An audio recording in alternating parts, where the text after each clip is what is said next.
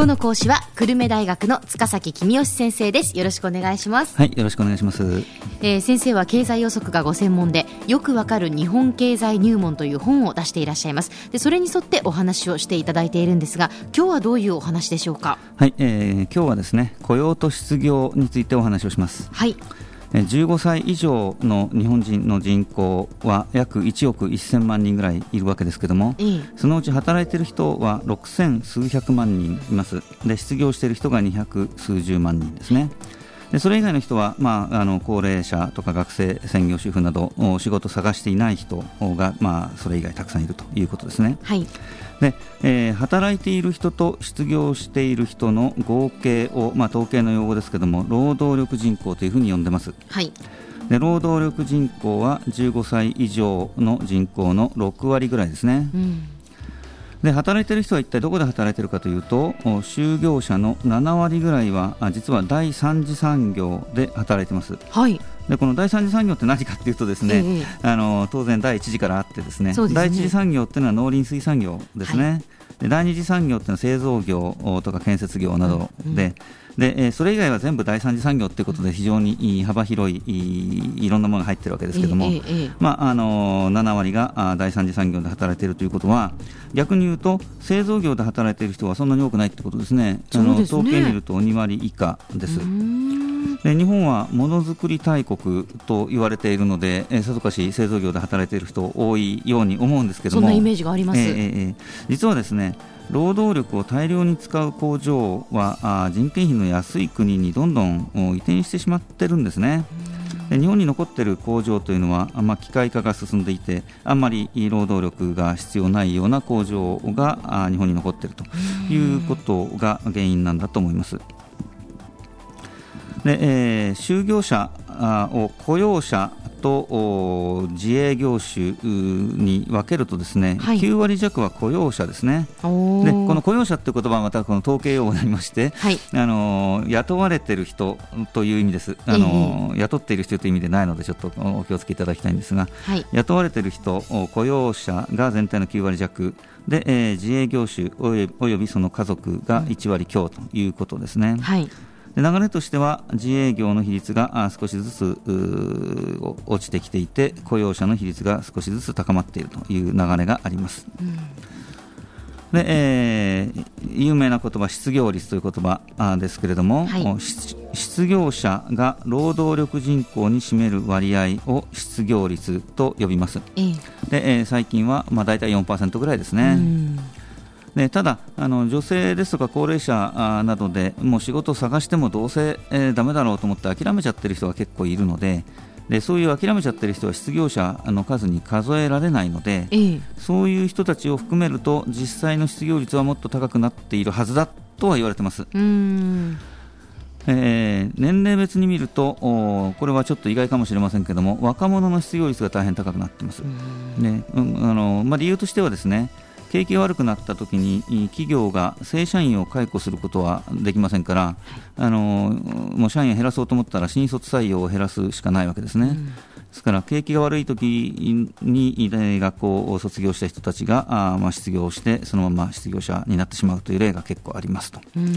いうことです。で、えー、もう一つ理由があって、えー、高齢者は仕事が見つからなければあ職探しを諦めちゃうんですけども若者は仕事ないからって簡単には職探し諦めませんから、まあそうですね、なのであの若者の失業率はどうしても高くなるっていうことも、まあ、原因の一つだとは言われてます。うん。あの景気はこのところこう回復してきているのかなというふうにも感じますが、ええ、失業率っていうのはやっぱり下がっているんですか？そうですね。あの失業率は景気が回復すると下がる傾向にありますので、うん、えー、まあ、あの一番悪かったリーマンショックの時には5%超えてましたけどもそれから数年経って、えー、少しずつ下がってきましたと。うん。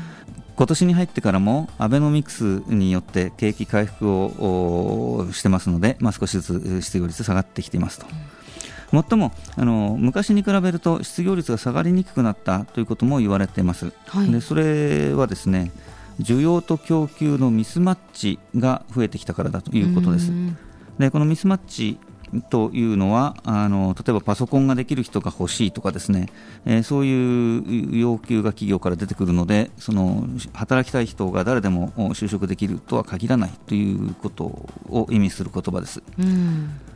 高度成長期、例えば農村から大量に若者が出てきたわけですけれども、都会にはその工場のラインで比較的単純な仕事がたくさん待ってましたので、うん、あの別にこういうミスマッチなくて、誰でも働きたい人は働けたんですけれども、うん、最近はそうでもないよということが起きているわけですね。うん、でえミスマッチの原因、他にもありまして、えーまあ、都会には仕事があるけれども親の介護があるから都会には出ていけないという田舎暮らしの人がいたりですね、うん、あの気に入った仕事が見つかるまで探すという人も多いようです。貯金を取り崩して生活したり親に養ってもらったりするのでしょう、うん、で高度成長期はまだ日本が貧しかったのでそんな余裕はないので、うん、まあ、とにかく仕事があれば就職したんでしょうけれども、ええ、最近はまあその程度の余裕はある人が結構いるということが一因だと言われています。で一方で高齢化が失業率を低く抑える要因になっている面もあります、はい、でえー、例えばリーマンショックの時の不況というのはものすごい不況ででその10年ぐらい前に IT バブル崩壊による不況というのがあったわけですけれども、えでその不況の深刻さはリーマンショックの時のがはるかに深刻だったわけですけれども、うん、2回の不況を比べてみると失業率はそんなに違わないんですね。ほうほう。でえーまあ、段階の世代がリーマンショックの頃にはあ引退し始めていて働きたい人の人数が減っていたために失業率がそれほど上がらなかったと言われています。で今後も引退する高齢者は結構人数いるんですけども少子化ですから新しく働き始める若者があまりいませんからあの働きたい人の人数が減っていって失業率は比較的低めの数字でいくんじゃないかなとも言われています。では先生今日のまとめをお願いいたします。はい、えー、まとめですね。失業率は4%程度で推移しています。景気の拡大で緩やかに低下しているわけですけれども需要と供給のミスマッチの問題はなかなか難しい問題があります今日の講師は久留米大学の塚崎公義先生でした。どうもありがとうございました。はいありがとうございました。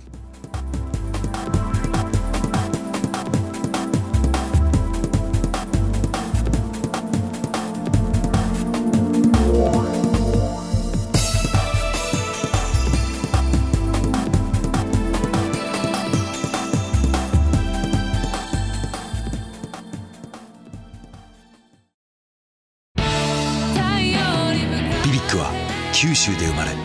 九州の人たちに光を届けています。九州のお客様が光り輝くように。それが QTnetの変わらない思いです。キラキラつながる QTnet。